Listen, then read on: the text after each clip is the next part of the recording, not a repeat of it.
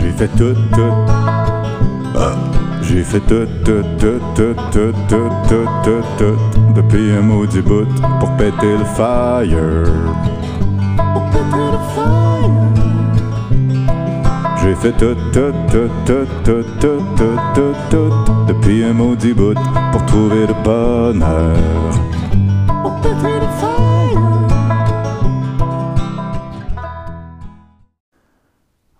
Est toujours un de ma retraite de yoga. Il est rendu bientôt minuit. Je vais parler très doucement pour ne pas déranger les gens qui sont dans les tentes, hein, les tentes avoisinantes. Tout le monde est couché. Puis euh, c'est un gros challenge pour moi.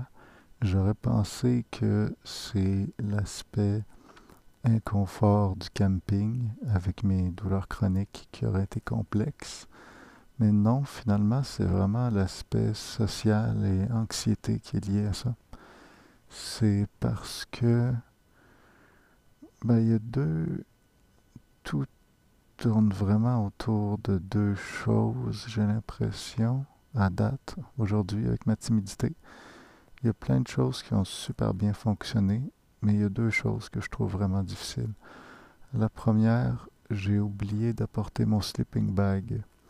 Puis j'ai pas osé demander à aucune des 14 personnes qui sont ici si quelqu'un aurait une couverture à me prêter pour dormir plus chaudement cette nuit.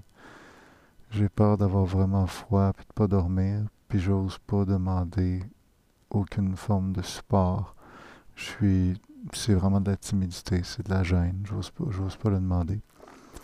Puis c'est tellement absurde parce que une des autres fois dans ma vie où j'ai eu extrêmement froid dans une tente, c'était exactement la même raison. Une des fois où je me suis le moins affirmé, c'était que j'étais dans une tente, mais cette fois-là plus du côté de la Gaspésie. Puis j'ai eu super froid, puis j'ai pas osé le dire, puis j'ai passé une semaine et demie super difficile après. Et quand on y pense, c'est la chose la plus banale au monde de demander Hey, j'ai oublié euh, mes. J'ai oublié mon sleeping bag chez nous. Y a-t-il quelqu'un qui aurait juste un petit bout de couverture qui pourrait m'aider à me réchauffer ou je sais pas quoi? J'ai pas osé dire ça. Euh, j'avais peur de déranger, j'avais peur de. J'avais. Je sais pas, c'est vraiment de la timidité pure. Puis c'est tellement absurde c'est comment moi je peux prétendre donner des ateliers sur l'affirmation de soi si je suis même pas capable de faire une demande aussi basique? C'est très spécial parce que dans le cadre d'un atelier ou d'une pratique de communication, j'aurais aucune misère à formuler une, telle demande je la formulerai à une autre personne exactement de la façon dont je viens de vous la formuler. Hey, euh, j'ai oublié mon sleeping bag.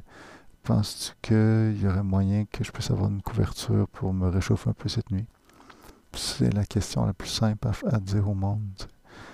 Mais dans un c'est dans le contexte où je suis présentement, où j'étais après-midi, ce n'est carrément pas le même, la même partie de mon cerveau qui est online. C'est euh, Sam Harris, le, le neuroscientifique américain, utilise cette notion-là de the self, S-E-L-F, donc la, le, le, le, soi, the self that is online. Fait que c'est vraiment c'est quelle partie de mon cerveau qui est allumée, c'est quelle version de moi qui est on présentement? Puis ce qui est fou, c'est que la plupart des versions de moi sont capables de faire cette demande-là. La plupart des circuits neurologiques, des façons d'activer les circuits, ça va marcher. Mais quand je suis dans une zone d'anxiété sociale, je suis dans une zone d'anxiété sociale, c'est plus le même self qui est online. C'est un autre qui, lui, perd tous ses moyens, puis toutes les pratiques d'affirmation, puis de communication non violente, puis avec mes psychologues, puis tous les efforts que j'ai mis de ce côté-là pour développer mon caractère extraverti, pour oser faire une demande aussi simple, tous ces éléments-là euh, se valent plus rien parce que c'est même plus la même personne qui est en ligne, qui est online. C'est vraiment comme si en moi j'avais deux personnes, puis quand je suis dans un cours de communication, j'en travaille une, puis quand j'arrive dans le feu de l'action, c'est une autre qui parle. Et donc ça sert à rien d'avoir travaillé tout ce que j'ai travaillé parce que c'est pas c'est juste pas la même partie qui va parler. Et donc il faudrait vraiment que je trouve un moyen de développer ce self-là. Parce que l'autre self, qui est le self qui est online, quand je suis relax, oui, chez nous, ou dans un cours de communication, quand je suis relax, lui, il est en confiance, il est capable de nommer, il est capable de demander. Mais je m'en crise parce que c'est pas avec celui-là que j'ai des défis. C'est avec le self qui est online, qui était online aujourd'hui. C'est celui-là qu'il faut qu'il apprenne. Puis lui, il ne pourra pas apprendre dans un cours de communication parce que quand l'être, le, quand le corps que je suis, Charles Auguste, rentre dans un cours de communication, c'est pas le même self qui est online. Fait que c'est pas lui qui s'entraîne. C'est ça le problème. D'où le fait que pour moi, même un cours d'affirmation de soi, on irait sur le terrain, on irait dans des autobus faire des demandes à des gens, on irait dans des bars faire des demandes à des gens, on irait dans des magasins faire des demandes à des gens, on irait dans des endroits où le self qui serait online, ce serait le self timide. Parce que si je suis dans un contexte trop safe, c'est juste pas lui qui est online. Fait que je me rends compte, moi ça fait 10 ans que je l'entraîne, puis je travaille fort honnêtement là-dessus. Puis quand je tombe dans un contexte comme ça où je, fais plus d'anxiété sociale, ben ça sert à peu près à rien. Tout, tout le travail que j'ai fait sert à rien. Fait qu'il y a vraiment, vraiment quelque chose à réfléchir de ce côté-là. Donc la première chose qui est difficile pour moi aujourd'hui, c'est cette notion-là de pas avoir osé demander et à quel point je me trouve nul et loser de ne pas avoir osé demander et que cette nuit je vais souffrir du froid parce que j'ai pas osé demander une question tellement simple. Je me juge beaucoup par rapport à ça très autocritique. La deuxième chose, c'est le fait que sur les personnes du stage, il y en a peut-être en fait, peut-être qu'il y a exactement quatre euh, femmes qui m'attirent. Puis il y en a au moins trois avec lesquelles c'est sûr que c'est impossible qu'il se passe quoi que ce soit. Mais euh, c'est difficile pour moi, ça, d'être en présence de puis en présence quand même intime bon c'est pas intime one, to, one on one mais quand même c'est un, un, petit groupe puis on va dans la profondeur là dans les discussions tout ça donc de connaître de côtoyer quatre personnes qui m'attirent beaucoup dont trois que les trois qui m'attirent le plus c'est certain que il euh, n'y a rien qui va se passer c'est difficile. Ça éveille en moi ben, de la jalousie, pour les chums de ces trois femmes-là.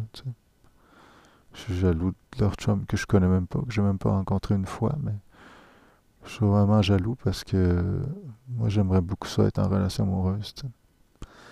Puis je fais des efforts pour depuis des années. Puis j'ai pas réussi. Puis ces personnes-là, ben, eux autres, ils ont des chums qui ont réussi ça. Puis elles-mêmes ont réussi ça. Puis moi, j'aimerais beaucoup.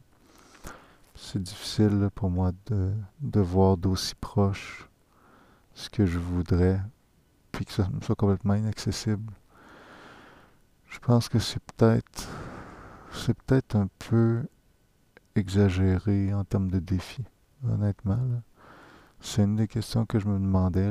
Est-ce que c'est trop un gros défi d'aller dans une retraite où autant de personnes m'attirent? Puis peut-être que mon estime de moi présentement n'est pas assez solide pour que ce soit bénéfique pour moi de m'exposer comme ça. De la même façon que quand j'ai eu ma rupture amoureuse, là, mettons un mois et demi, ben je n'ai pas revu mon ex depuis. Puis ça, ça me facilite beaucoup la vie. Ça fait que je fais tranquillement mon deuil, mais j'ai, j'ai, ça éveille le fait de ne pas, qu'elle soit pas dans mon entourage, mais il y a peu de moments dans la journée où je pense à elle, et quand je pense à elle, c'est de façon quand même distante.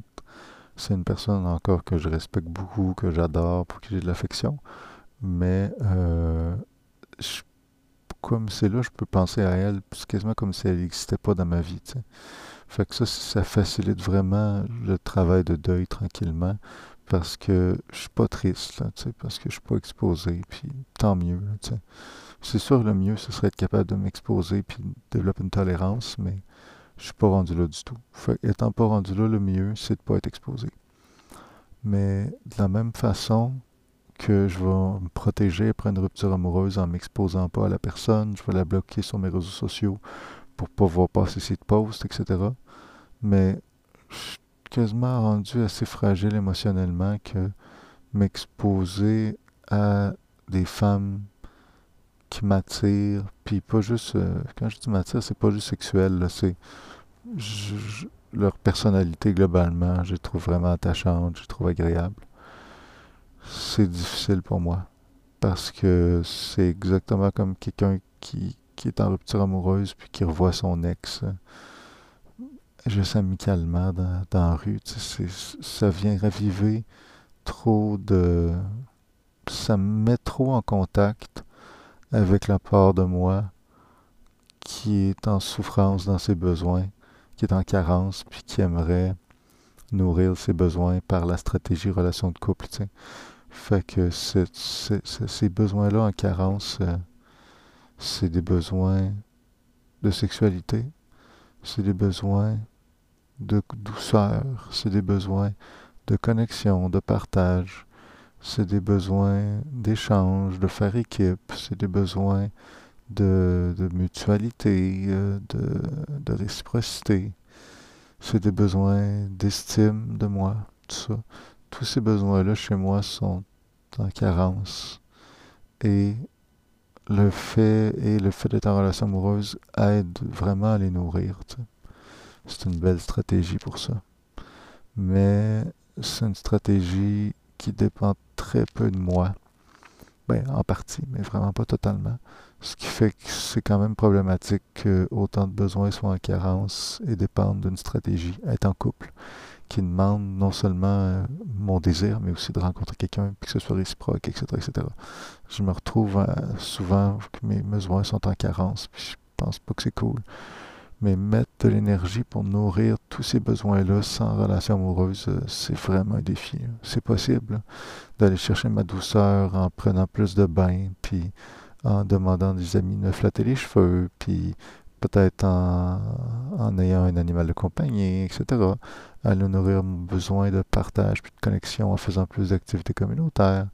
Aller nourrir mon besoin de sexualité en me masturbant, puis en ayant, en faisant l'amour euh, avec du monde euh, avec qui je n'ai pas nécessairement de connexion, mais au moins que ça me donne, ça nourrit mon besoin de sexualité, etc., etc. Tous ces besoins-là peuvent se nourrir autrement, mais ils se nourrissent tellement gracieusement et, sans effort dans une relation de couple, c'est incroyable.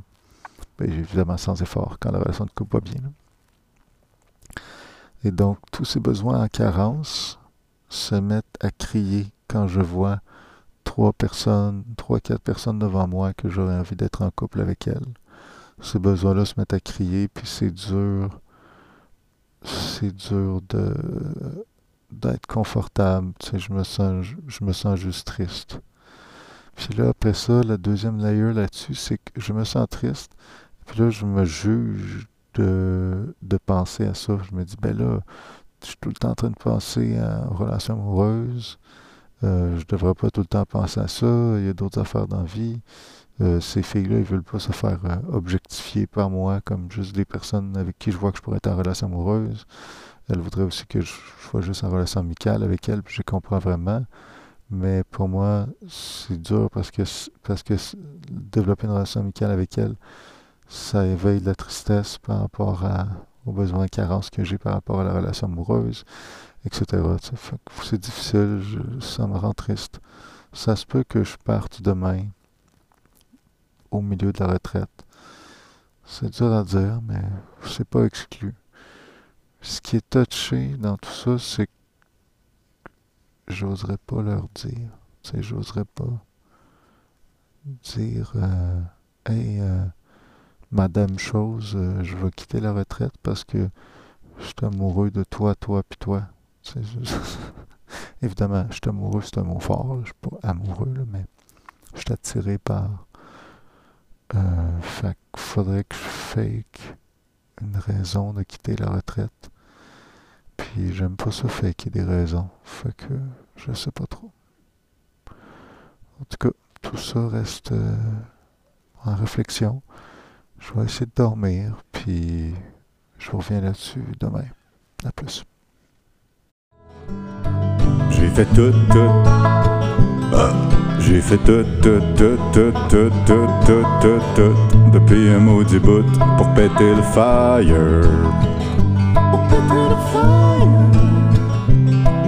J'ai fait tout, tout, tout, tout, tout, tout, tout, tout, tout, depuis un maudit bout pour trouver le bonheur.